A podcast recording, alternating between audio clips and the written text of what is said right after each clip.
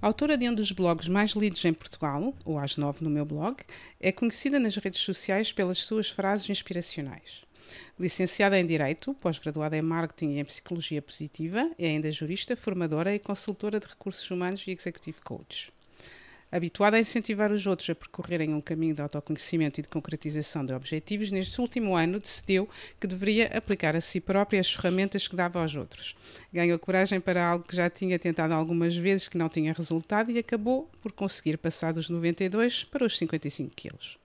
Desta experiência nasceu o seu sexto livro, Mereces Muito Mais do que Aquilo que Sonhas, que contém hábitos, rotinas, rituais para quem arrisca mudar. Uhum. Atualmente, e é, acho que é menos conhecida por isso, desenvolve o capital humano de algumas empresas em Portugal, nas áreas de inteligência emocional, psicologia positiva, gestão do stress e produtividade, cultura e comunicação. A minha convidada de hoje é Sofia Castro Fernandes. Olá. Olá, Sofia. Olá. Cristina. Obrigada por estares comigo uh, aqui hoje. Obrigada eu pelo convite, é uma honra. O podcast Pessoas e Talento tem o patrocínio da Edenred. Já falamos um bocadinho em off. Uhum. E uh, a minha pergunta é: realmente és muito conhecida nas redes sociais pelo desenvolvimento pessoal, mas também és uhum. formadora, coach e trabalhas muito em empresas. E o que eu queria saber é como é que tu chegaste aqui a esta parte da, das empresas que eu acho que é um bocadinho menos conhecida? Eh, e, sim, ao contrário do que hum, como é que eu cheguei aqui, é não, esse é o caminho, esse é o começo de tudo, uh, se podemos chamar em, relação, comparando aqui com, com o blog, que foi por onde eu comecei, com um blog, na altura dos blogs, e depois com, com as redes sociais, com, com Instagram e Facebook. O meu, o meu percurso passa pelo direito, uh, exercer advocacia. E quando no terceiro ano uh, da, da, universidade comecei a trabalhar numa empresa, a colaborar com uma empresa de consultoria, foi a primeira empresa onde eu estive, a Dinargi, um, trabalhei como cliente mistério e depois comecei a trabalhar ainda em part-time durante o estágio como coordenadora da, da área de negócio. E, e pronto, e mesmo que que se eu quisesse antes já não queria seguir direito, eu encontrei ali aquilo que, eu, que de facto eu gosto, que me aproxima das pessoas. Ainda que possa ser aqui um, uma espécie de um contrassenso para uma pessoa que é introvertida. Verdade, só que o facto de perceber que a proximidade com as pessoas, aquilo que eu fui aprendendo, me permitia não só me conhecer melhor, que é uma coisa incrível, através dos outros conhecermos-nos também, e, e me permitia ir do ponto A ao ponto B, portanto, ajudar ou contribuir para atingir resultados, que é uma coisa que, que, na minha vida é o que me move, atingir resultados, ser melhor todos os dias, aprender, era aquilo que eu queria fazer. Para o desgosto dos meus pais, gostavam muito de ter uma filha. Uma advogada. Uma advogada. Uma juíza. Uma, sim. Uma juíza, não Mas era? por aí, era, era. E então, eu comecei aí, portanto, eu, fui, eu trabalhei na Dinargi, da Dinargi fui uh, trabalhar para o Brasil. Estive sempre ligada, a minha vida toda foi sempre ligada aos recursos humanos. Uh, na Dinargi, primeiro em consultoria, portanto, ainda não dava formação, os dois primeiros anos, e depois avancei para a formação. E aqui é interessante é interessante. É, é, é, tipo um fun fact, porque eu sempre disse que gostava de manter na consultoria. Uhum. Porquê? Porque sou introvertida e a formação obrigava-me a uma exposição que eu achei que não estava preparada para. E então fui empurrada por pessoas que não, tu tens perfil para para a formação também. E sim, e foi mais uma prova de, de superação de, de algo que eu achei que não era para mim e eu adoro dar formação. Então, o que eu fiz a partir daí foi construir todo o meu caminho à volta da formação e também da consultoria. E quando saí da Dinargi, eh, fui convidada para integrar uma equipa que esteve a trabalhar durante um ano e meio, um ano, não chegou a um ano e meio, no Brasil, para um, uh, eh, reconstruir uma empresa uhum. uh, que estava em três pontos do Brasil, Rio, São Paulo e Recife, uh, no ramo hoteleiro, e, e, eu fui responsável pela, por toda a área de reestruturação da formação, da direção comercial e do marketing. Durante o tempo que tive na Dinargi, fui estudando várias coisas, foi onde fiz a minha primeira pós-graduação, no ISEG, Uh, e que já me abriu outros. E depois leio muito, eu sempre li muito, uhum. e portanto, a partir daqui me interessei-me muito. Eu leio mesmo muito sobre isto. Não leio histórias, romances, eu leio tudo o que tem a ver com o meu trabalho. E, e essa experiência fora de Portugal. Uh, que causou aqui alguma estranheza para algumas pessoas, porque eu, eu, costumo falar nisto na formação porque hum, há uma espécie de um caminho em que parece que há um caminho que somos todos formatados a, a, a cumprir. A faculdade, casas, tens filhos, tens um emprego e mantém-te estável neste emprego porque paga-te as contas, a estabilidade é que é bom. E eu andei um bocadinho contra isto e, e, também um bocadinho eh, eh, uma forma de enervar os meus pais sem, sem ser intencional. Mas tive sempre comigo a, a, vontade de. Eu gostava muito de trabalhar fora do país. Uhum. E como os meus pais sempre foram pessoas do verbo ir e do verbo mudar, e mudámos imensas vezes de cidade, um, e os meus pais mudaram de país e Portanto, estava comigo, faz parte da minha educação, da nossa forma de estar. Portanto, uma espécie de um desapego às coisas, não às pessoas, mas às coisas, porque são coisas, são sítios. E então essa, essa oportunidade que tive no Brasil foi muito, muito, muito, foi importante, quer do ponto de vista profissional, uh, porque é uma cultura diferente da nossa e um, ensinam teve momentos muito difíceis, muito grandes desafios para superar, não só do ponto de vista da forma como nós trabalhamos e pensamos e como queremos levar a mesma forma de trabalhar e, e, não funciona assim. Portanto, tem que haver aqui uma flexibilidade e alguma ginástica emocional de ambos os lados para nos entendermos. E, e não só, e também no ponto de vista pessoal, porque foi no Brasil que eu fiz uma, a primeira grande mudança na alimentação, no exercício físico. O Brasil é, são mestres Estão sempre muito, e bem, muito focados na, no exercício físico. Eu, e, foi, e foi a minha primeira. Por eu costumo dizer que existe uma Sofia antes do Brasil e uma Sofia depois. Quando regressei uh, a Portugal, um, e portanto eu tinha um contrato com o tempo, começa aqui, termina aqui. Uhum. Não tinha nada à minha espera quando voltasse. E, portanto, comecei novamente a mandar currículos. Normal, fiz isto, fiz Estávamos em que ano aí? Ora bem, isto foi em 2005 que eu fui, 2006, portanto, final de 2006, início de 2007. Uh, ah, então apareceu uma oportunidade de ir trabalhar para o Porto, onde eu estive, como headhunter. E eu hum. achei espetacular. Assim, isto é, não, é, não é dar formação, não é fazer consultoria, mas é estar próxima das pessoas e desafiá-las a sair da sua zona de conforto, não é? No fundo é buscar talentos de um lado para o outro. E foi muito enriquecedor. Apesar de ter sido uma experiência, eu tive uma vez numa, participei numa conferência que, hum, agora não me lembro bem como é que é o nome, Big Fail, que era para falar, mas as pessoas convidadas eram convidadas para falar dos seus maiores falhanços. Ai, adoro. Lembro, era muito gira essa conferência. Lembras-te? Uhum. Porque a maior parte das pessoas, ou a grande maioria das pessoas, não quer falar, falhar, falar sobre isso. Eu gosto muito de falar sobre onde, onde, falho, quando falho, porque é que falhei, onde é que falhei, como é que me recompus, onde é que me reergui, o que é que eu aprendi. Então eu adorei, adorei. E então eu digo muitas vezes isto do Edanting, apesar de eu ter gostado muito, porque conheci muita gente, que continuo a ter hoje na minha lista de contactos, minha, uh, alguns amigos até, mas eu não atingi os objetivos porque não atingi, ponto final. Não era para ti. Não, não era, para, ti, mim. Era para ti. E o, o meu, o meu, portanto, o dono da empresa, o meu, minha chefia, o meu, o meu líder dizia, ah, mas Sofia, mas vamos persistir aqui, se calhar em Lisboa. Isto não é para mim. Agradeço imenso, é uma oportunidade espetacular. Então, regresso a Lisboa. E então, durante, um, quando voltei do Porto para Lisboa, estive a trabalhar uh, na Deloitte, na Accenture e sempre ligada à área da formação pouco na consultoria, portanto, sempre muito mais uh, formação. E muito focada, ainda que na Dinagem tenha começado por uma formação que gosto muito, e faço aqui um paralelo com o facto de eu, durante a universidade, para pagar a universidade, tive diferentes trabalhos. Uhum. E um dos trabalhos que eu, que eu tive foi uh, como caixa de supermercado. Uhum. E a primeira formação, grande formação que eu fui, que eu fui dar foi de atendimento ao cliente, precisamente uh, na organização onde eu tinha trabalhado como caixa de supermercado, que é, e, e, que tenho muito orgulho em dizer isto, e hoje são nossos clientes, que é assim.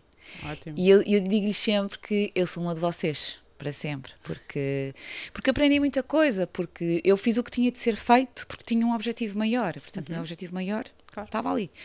Uh, e então, a primeira grande área de formação que desenvolvi uh, é, foi o atendimento ao cliente. A forma como as pessoas devem, na minha perspectiva, uh, ou podem desenvolver esta. olhar para o servir o outro como algo nobre, uh, fundamental, todas as profissões são importantes claro. e nem toda a gente olha para esta profissão, não é? Está na caixa de supermercado e, e então eu hoje faço esse exercício de empatia muitas vezes quando vejo pessoas com a mesma idade que eu tinha deixo assim, até, até estranho, não é? Porque a maior parte das pessoas não, não diz, não é? Vai correr tudo bem. Porque aquela malta não é que chateia, que vai correr tudo bem, vais ver teu propósito é maior, vais ver. Sério, digo isto, a olhar. Não vais ser caixa toda, toda a vida. Sim, se, se de facto quiseres ir para outro lado, podia ser, mas se quiseres ir para outro lado. Pronto, e portanto depois andei ali entre. Eu tive aqui três grandes metodologias.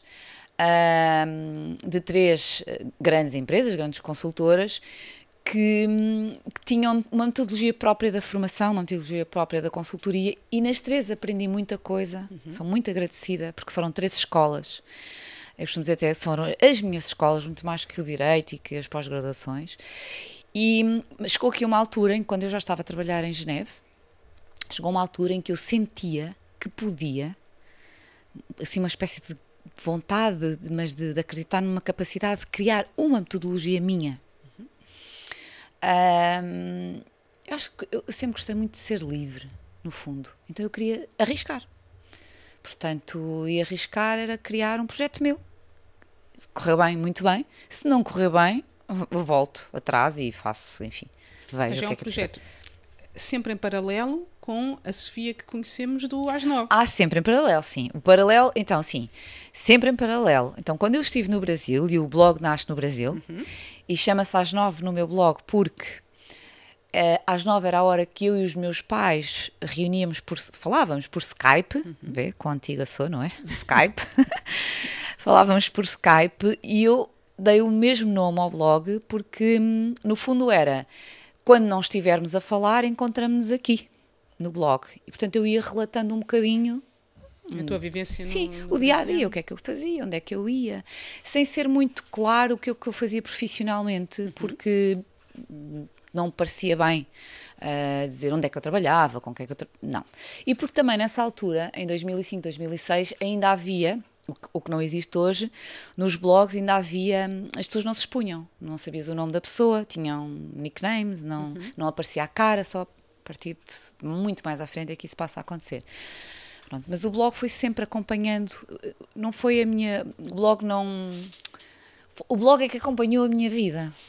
Claro. É a minha vida.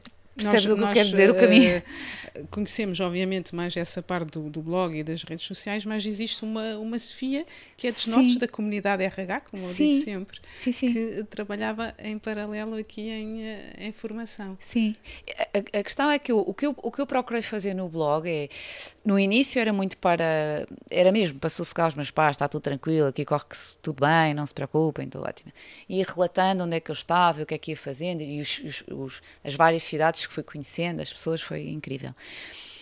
E depois, eh, como falava também um bocadinho sobre o que eu fazia de uma forma muito desconstruída, eh, porque é o meu estilo de escrita, porque sempre foi, uhum. desde pequenininha. Eh, tentar eu escrevo coisas que não conseguia dizer. e continua a ser assim. Há muitas coisas que eu não consigo dizer e escrevo primeiro. Então era uma forma de eu me reorganizar internamente porque é que eu estou a sentir isto, como é que eu senti isto, e partilhava. Uh, e o blog tinha várias eh, rúbricas, categorias, que, várias coisas. A minha preferida era o meu mundo particular, que era, no fundo, arrumar aquilo que eu sentia, o que eu observava e como é que interagia com as pessoas. Que está muito relacionado com o que eu faço. Aliás, a maior parte das histórias, de, das, das conclusões, das lições, tem muito a ver com a minha vida, claro que sim, com as minhas vivências e também com as vivências que eu observo ou que me são relatadas por outras pessoas. Uh, e quando as pessoas me vão perguntando, mas está tudo bem, isto é tudo bio... Não é tudo. Porque eu trabalho com muitas pessoas todos os dias e há, muita, há histórias incríveis que me inspiram muito, muitas histórias que me inspiram. e, portanto, dei sequência, fui sempre dando sequência uh, ao blog, sendo que a minha atividade principal, não é? Digamos assim, a minha, a minha profissão uhum. é, é formadora, eu dou formação. Já trabalhei na direção de recursos humanos, já fui diretor de recursos humanos, mas aquilo que eu faço hoje, todos os dias, é dar formação, é entregar valor às empresas, às minhas empresas, um, no sentido de desenvolver, desenvolver o potencial das Boa. pessoas. Boa. Ainda, ainda bem, confesso que já te disse também em off que não, não te conhecia, mas agora uhum. já, já conheço melhor e já as coisas estão-se a, a, a encaixar.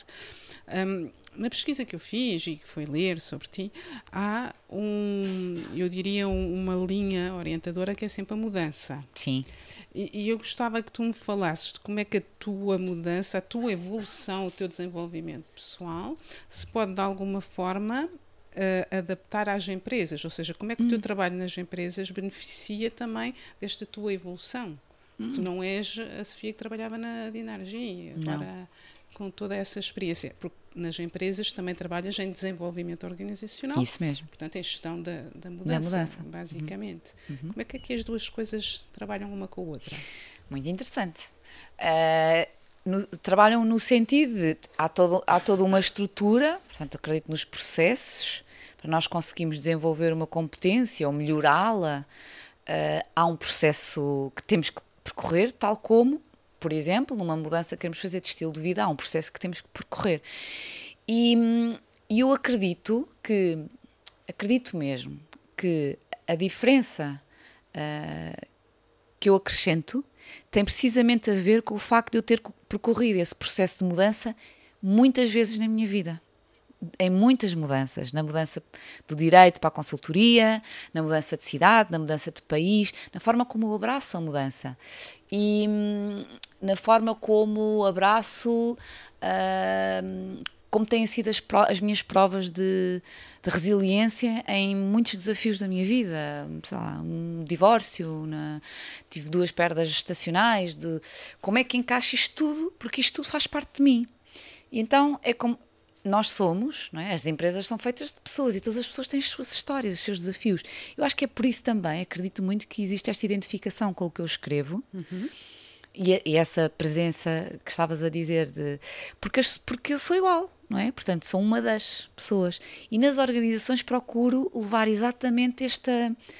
É quase como tornar simples, não sendo simples, aquilo que muitas vezes nós complicamos, porque nós complicamos muito. E não quer dizer que a vida, a vida não seja complicada ou difícil, não estou aqui a dar, querer fazer um discurso floribela, não, não é nada o meu discurso. Uh, é o que é que eu posso fazer de diferente? Por onde é que eu começo? Qual é o processo?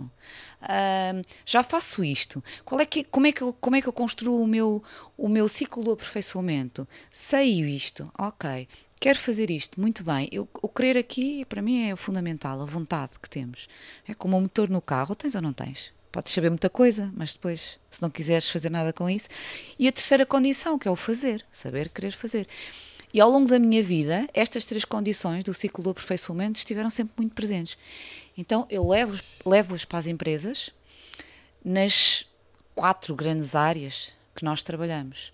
Uh, na liderança, na comunicação, na gestão de tempo, na produtividade com gestão de stress, que adoro, sou muito fã de processos e, portanto, gosto muito da gestão de tempo.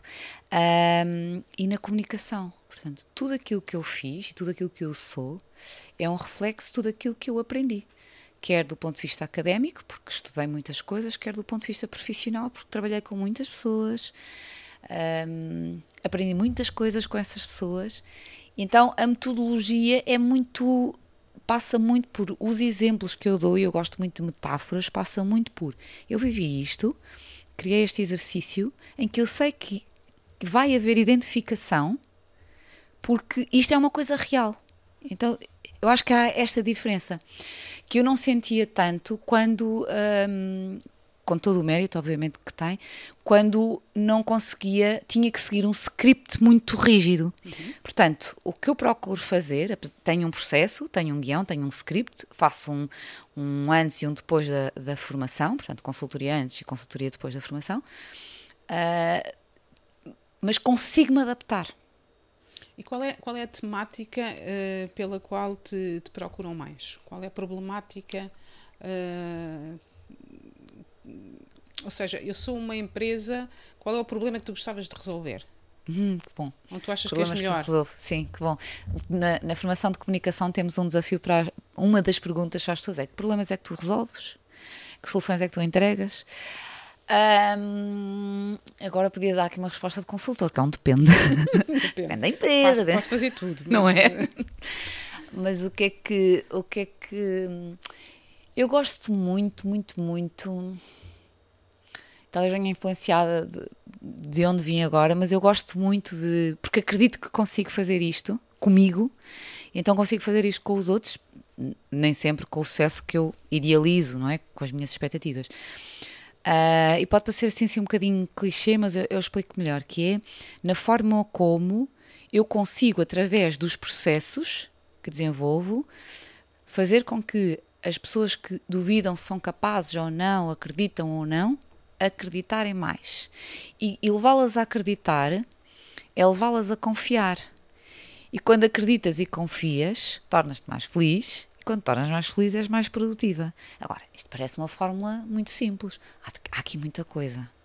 Há aqui muito, muito, muitas horas de trabalho. Uhum. Há um, um, para mim, é um divisor de águas nas empresas e nas pessoas que fazem parte das empresas que tem a ver com a forma como, e aqui falando da formação, como a, como a formação é comunicada dentro das empresas.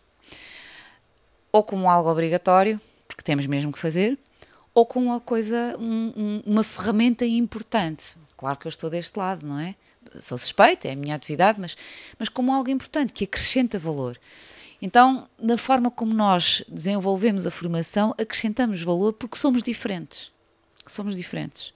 Uh, qualquer pessoa, dou-te várias referências, vão dizer que esta formação, fiz esta formação de comunicação excelente e fiz esta excelente, mas esta teve uma diferença. É essa a diferença, o segredo, é essa a diferença. E, e que esse, se aprende. Exato. E, e, esse segredo está nos processos, porque eu estou a ouvir e, e tô, tu insistes no, nos processos e parece-me parece muito bem porque são coisas mais concretas. Exatamente. Uh, mas eu vejo a Sofia e penso, a Sofia só por si é inspiradora e as, basta ser a Sofia com o seu percurso, com a sua forma de falar, com o que escreveu, com os seus livros, um, ser tão um, inspiradora, mas não é suficiente. Não. É a Sofia e os processos. Sim, sim, sim. Eu, eu digo muitas vezes que aquilo que eu escrevo são reflexões que eu faço sobre isto aconteceu, como é que eu consigo, sei lá, mudar a rota, melhorar. Isto, a reflexão e a inspiração, pegando nas tuas palavras, a inspiração não é igual à ação. Eu, eu, eu costumo até distinguir aqui quando dizem, ah, eu, orador motivacional. Não, porque a motivação é um processo complexo. Eu não consigo, ninguém consegue. Tu podes sair daqui muito inspirada, Deus queira que sim, com a nossa conversa, mas motivada é uma coisa que demora o seu tempo. Tu tens que querer que eu te motive. É 5% de inspiração, 95% de transpiração. Portanto, e é importante que se perceba isto dentro das organizações. Portanto, como dizem, vem aqui dar uma palestra motivacional. Bom, vamos falar de conceitos diferentes. Uhum. Então, eu acredito na inspiração, que parte de uma reflexão que eu partilho com outras pessoas, um, como uma ponte, um trampolim, um passo, um degrau para a ação inspiração sem um objetivo ao lado é só uma intenção. Uhum. Então, isto é importante, nós distinguimos, fazemos muito este exercício, até usamos aqui a metáfora da passagem do ano. Então, chegamos ao 31 de dezembro e baixa em nós uma energia uhum. que este ano é que vai ser, vou mudar. Não é? Toda claro a gente. Sim, toda a gente tem toda a sua gente, lista. Toda a gente faz a sua lista. Só que chega ali ao 10 de janeiro já não te lembras. E, e estamos agora no final do ano. E eu aposto, a maior parte das pessoas não se lembra. 12 passas, não sei o quê, vou acontecer. Porque estamos no campo intencional. Okay. E como é que se passa para o, para o concreto? Com objetivos. Smart. Ah, objetivos. Sim, como atriz das, eu, eu sou uma mulher da gestão de tempo da produtividade. Eu adoro tudo o que tem a ver com processo. Qual é o processo? Como é que eu me organizo? A maior parte das pessoas, das, da minha experiência, com as quais eu trabalho, quando, quando somos hum, convidados a trabalhar a produtividade, começamos logo por tirar o elefante da sala, que é primeiro temos de trabalhar o stress e os estressores. Porque sem perceber o nível de stress destas pessoas, o que é que as estressa, eu não consigo chegar a elas para melhorarmos em conjunto a produtividade. Portanto, vamos aos estressores e depois vamos à, à produtividade. E isto nasce de uma formação que eu fiz com o David Allen, que é o GTD, Getting Things Done. Em primeiro é o stress e depois a produtividade. É todo um modelo complexo que eu adoro. E a maior parte de nós, na experiência que eu tenho, anda muito em dois quadrantes: prioritário e urgente, prioritário e urgente. Como se não existissem os outros dois, importante e necessário. Então é muito por aqui, é desconstruir, no fundo, aposto que tu sabes isto também. Claro. Mas a forma como organizas o teu dia vai fazer a diferença no resto, no sono, nos gatilhos para te chateares ou não te chateares, estás mais calma, certo? Nós todos sabemos, e eu costumo dizer muitas vezes, aquilo que nós fazemos, não tirando, obviamente, valor às ferramentas todas e estratégias, é mostrar o óbvio. E o óbvio tem que ser repetido às pessoas. Porque andamos tão assoberbados todos, na roda do rato, na, não é? Aquela piloto automático, uhum. que, dou-te um exemplo, que não paramos para pensar porque é que estamos a fazer isto. Se eu te perguntasse, vou-te perguntar agora, porquê que ontem à noite, antes de dormir, lavaste os dentes? Porquê? Não é se lavaste que partes já do princípio que lavaste. Lá vai, lá vai, confirmo, confirmo, confirmo. Lá vai, lá vai, lá vai. Mas porquê? Porque é uma rotina. Mas porquê? Porque é higiênico. Mas porquê? Porque faz bem à saúde. Porquê? Como é que sabes que faz não bem sei, à saúde? Sofia, ajuda. Tão querida. Mas é um bocado isto. Ou seja, tu não te perguntas porque é que claro. é automático. Claro. Acontece é que houve um processo, um processo construído no qual tu acreditaste em que os teus pais, as tuas pessoas, os teus cuidadores te disseram isto é importante, tu viste benefícios, certo? Sabes que se tivesses lavado uma vez na vida os dentes, como é que hoje estarias? Porque sabes. Eu pergunto isso muitas vezes. Pensem, se só tivessem lavado uma vez, como é que estariam hoje? Agora pensem na forma como trabalham. Autoestima, autoconfiança, inteligência emocional, a gestão de tempo, tudo a ver. Tem tudo a ver com a forma como encaramos uma tarefa, incluí-la na nossa rotina e ela transforma-se num hábito. Então, quando é um hábito, já não te perguntas porquê que eu lavo os dentes. Porquê que uh, eu tenho que passar da, nas, a conduzir da primeira para a segunda. Tu já sabes. Então é sobre isto. Às vezes é repetir o que nós já sabemos. E entregar estratégias para que essas tarefas entrem na rotina e se transformem em hábitos. Esse é, o, esse é o meu grande desafio. E agora vais ter que me dar uma ou duas estratégias. Certo, todas. Gestão do tempo. gosto Também tenho algumas, tanto, podemos tanto, partilhar. Sim, sim, sim, sim, sim. Eu gosto muito de desafiar em, em sala as pessoas a pensarem assim. Vamos partir do princípio que trabalhamos 8 horas. Então o desafio que vocês têm agora é dizer-me como é que vamos ganhar 8 minutos no nosso dia. Pensem lá. Estratégia, né? como é que vamos ganhar 8 minutos? Ah, discutir 8 minutos, como é, que, como é que fazemos isto? Uma paragem de 8 minutos seguida, não, já tem as paragens para almoçar ou lá, um café à meia da manhã, os 15 minutos, enfim. Não, não, não, 8 minutos para fazer diferente. E a conclusão é esta: esta é uma estratégia de recuperação de folgo, que é a recuperação de foco. De hora a hora, parar um minuto. Se nós ficarmos agora as duas em silêncio um minuto, conseguimos perceber. Para já é constrangedor. Imagina, agora fica um minuto aqui do basquete. mas, mas faça esse exercício em sala. Um minuto e o quanto cabe num minuto. Então, de hora a hora, para quem diz que não consegue hum, parar, respirar fundo, que fica, almoça ali no teclado, está a responder e-mails ao mesmo, ao mesmo tempo, então façam, experimentem. Eu, em toda, na última mudança que fiz, foi muito importante para mim aprofundar os conhecimentos, algum conhecimento que eu já tinha sobre a importância do sono na produtividade. A importância do sono na redução dos níveis de stress, que no fundo é os níveis de cortisol. E todos achamos que sabemos muito, mas o sono tem um impacto uh, para lá do que, daquilo que é o nosso entendimento, o nosso conhecimento, na nossa produtividade e na nossa gestão de stress. Então há até um estudo que mostra que, em que estudar o cérebro de, de, de, duas equipas, em que num slide tu vês nas equipas que fizeram estas pausas, o nível de stress mantém-se ali entre o azul e o verde, que é como o queremos. Ele não desaparece, porque isso é um mito. O stress não se elimina. E ainda bem, porque conseguimos transformá-lo em combustível quando aprendemos.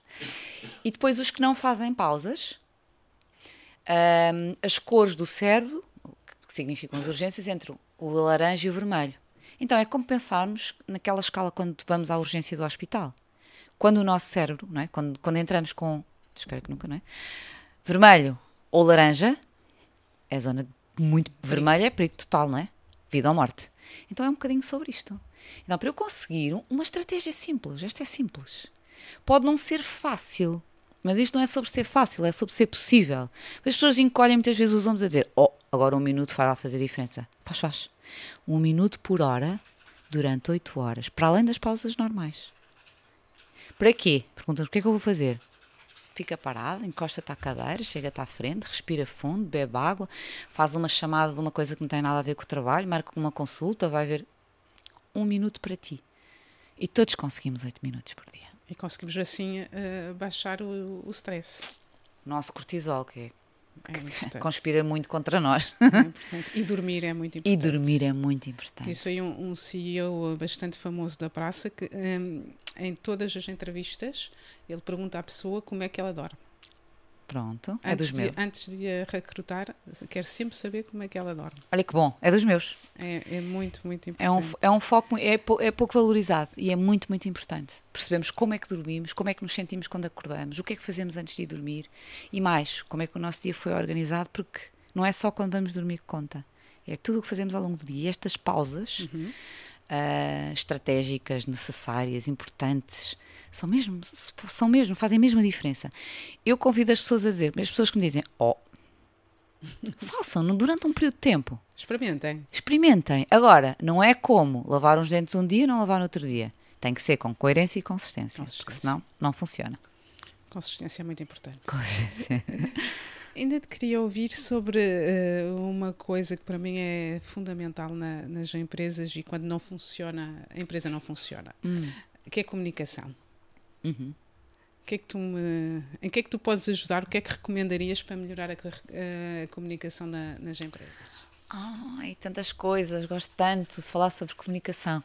Eu acredito que, para além daquilo que é a teoria toda sobre como é que se comunica, quais são as ferramentas da comunicação, as essenciais, as que traz, as fásicas, as bifásicas, existe aqui uma, uma, uma competência de base uh, que é absolutamente essencial na comunicação positiva, na comunicação de influência. Influência no sentido de eu sou líder de uma equipa, tenho uma mensagem a transmitir, quero ser o catalisador da minha equipa, atingir objetivos, e isto é comunicação de influência. Então, e esta competência de base não é assim tão. Toda a gente diz que sim, sim, sim, é importante, mas trabalhá-la e desenvolvê-la, como é que eu faço? Que é empatia, é fundamental empatia. E empatia não é só me colocar no lugar do outro. A empatia dentro das organizações é sim ter a capacidade de colocar no lugar do outro sem perder de vista o meu objetivo, porque as empresas têm objetivos a cumprir. E por isso é que a empatia, e nós temos desenvolvido muito o tema da empatia nas nossas formações, felizmente, cada vez mais, até porque se percebe que está diretamente relacionada com os níveis de saúde mental uma empresa que trabalha de forma empática com os seus colaboradores, com os seus pais, com os seus colaboradores, é uma empresa cujo, cujos níveis de saúde mental estão regulares, saudáveis, um, faz a diferença. Então a empatia deve ser vista como fundamental na comunicação. Como é que eu a trabalho? Primeiro tenho que distingui-la de simpatia e empatia. Porque muitas vezes achamos que a simpatia é bater no ombro, deixa lá, que se vai, queres um café? Mas estás a falar com, imagina, um colaborador vem dizer, hoje estive um dia, hoje estou com uma situação que não sei como resolver, olha, então vamos ali tomar um café. Não. Ou achar que quando alguém nos está a falar connosco sobre algo que não está a conseguir resolver, que nós, nós na ideia pré-concebida que temos, da empatia, é que temos que dar a solução à pessoa, que é isso que ela que nos está a pedir. E não. Na empatia, aquilo que nos é pedido é aquilo que é mais difícil uh, de, const de construir na comunicação, que é o silêncio, a capacidade de escutar. De escutar genuinamente. E para escutar é preciso gostar de pessoas. Precisa ouvir, ouvir. Sim, estar com atenção. Então é a partir daqui, eu acredito muito que a comunicação, muito para além das perguntas que sabemos fazer, abertas, fechadas, o que for, muito para além da reformulação, muito para além do mapa de influência que construímos, a empatia é de facto aquilo que nos conecta aos outros e que nos diferencia. Um líder carismático é necessariamente um líder empático, tenho a certeza. Até porque muitas vezes não conseguimos resolver o problema ou a questão, mas não, não, é isso que nos pedem. Não é isso que nos pedem. Não é isso que nos pedem. Muito pedem bem. apenas para ser ouvidos. Serem ouvidos. Ser ali o ombro estou da aqui. pessoa. Exatamente. E quando não temos, e isto pode acontecer, e, e, e perguntam-me, está bem, mas eu nem sempre tenho tempo. Ok, claro. Mas se alguém quer falar contigo, especificamente contigo, já é um privilégio, é porque tem confiança. Exatamente. E se isso existir dentro da organização, excelente. Então, se sentes que naquela altura em que a pessoa vem falar contigo, não vais ter o tempo, então pergunta quando é que podemos falar, tendo em conta isto isto. Eu quero falar contigo, eu quero te ouvir, eu estou aqui disponível. Mas naquele momento não consegues estar 5 minutos pre presentes mesmo, de escuta ativa, diz quando é que podes. Podemos ser nós a balizar isso. Agora, quando entregamos o nosso tempo, que é tão precioso, estar lá para a pessoa, escutá-la mesmo. E para transformar uma organização numa organização mais empática, tem que se transmitir essa informação à liderança. Claro que sim. Nós acreditamos no, no, no poder, mais uma vez, da formação, da comunicação top-down. E muitas vezes aconteceu, muitas vezes antes ouvir, ah, numa, numa, em determinadas formações, o meu chefe é que devia estar aqui. Na nossa formação, nossa metodologia, nós começamos precisamente, precisamente pelo topo. Porque quando vamos depois às outras linhas de funcionamento, o chefe já lá esteve. Portanto, não há isso. Estamos todos na mesma página, ainda que um, as estratégias, as ferramentas sejam adaptadas ao nível funcional ou à função da pessoa, e são, mas há uma mensagem transversal que é absolutamente fundamental que toda a organização ouça, que toda a organização sinta, pratique e depois que se faça, que se consiga o efeito borboleta. Eu acredito muito nisto dentro das organizações. Nos predispormos a o que é que eu posso contribuir. Queixar menos, contribuir mais. Mesmo. Muito bem. Estamos a, a chegar já ao, ao, fim do nosso tempo. Isto, o, o tempo voa a falar contigo, Sofia. Um, mas apesar de estarmos aqui de, a falar de mudança organizacional e mais da, da, parte das empresas, não posso deixar de te perguntar sobre o teu último processo de mudança e o teu uh, último, último livro que sai Uhum. do sai, sim. não é a palavra certa. Sim, sim, faz parte. Faz parte aqui uhum. do, do processo. processo. Conta-nos um, um bocadinho, que rapidamente. Saiu como livro uh, sem estar a ser escrito para ser livro, portanto, foi o meu diário durante uhum. a mudança que fiz e mais uma vez, uh, e a honestidade acima de tudo, o livro que eu escrevi, o último livro, Mereces, não é sobre dieta, não é sobre perder peso, não é sobre exercício físico. É um livro sobre mudança ou reprogramação, se quiseres, na forma de olhar para a vida que eu quero ter. E, portanto, o verbo que eu usei durante esses 365 dias foi ganhar. Uhum. Portanto, eu alterei o meu processo de pensamento, de, de, de hum, motivação, de disciplina. Eu não quero perder peso, de facto. Eu quero ganhar saúde. E isto fez muita diferença. E, portanto, eu fui escrevendo todas as forças, todas as, as, as, vulnerabilidades que tive, o que é que me ajudou, de que forma é que me disciplinei.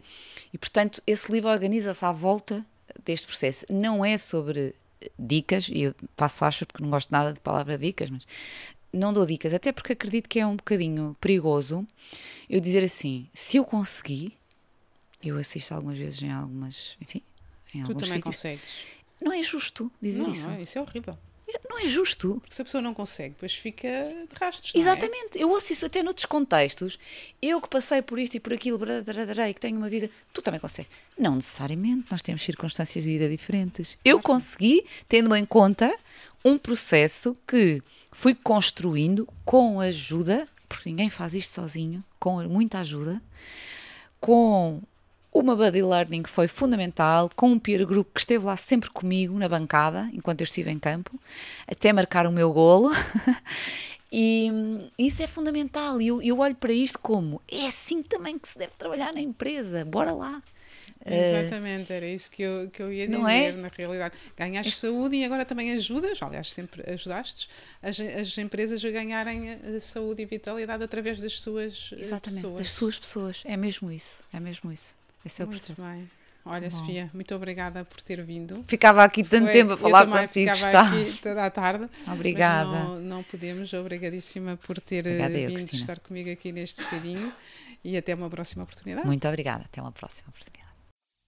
O podcast Pessoas e Talento tem o patrocínio da Edenred.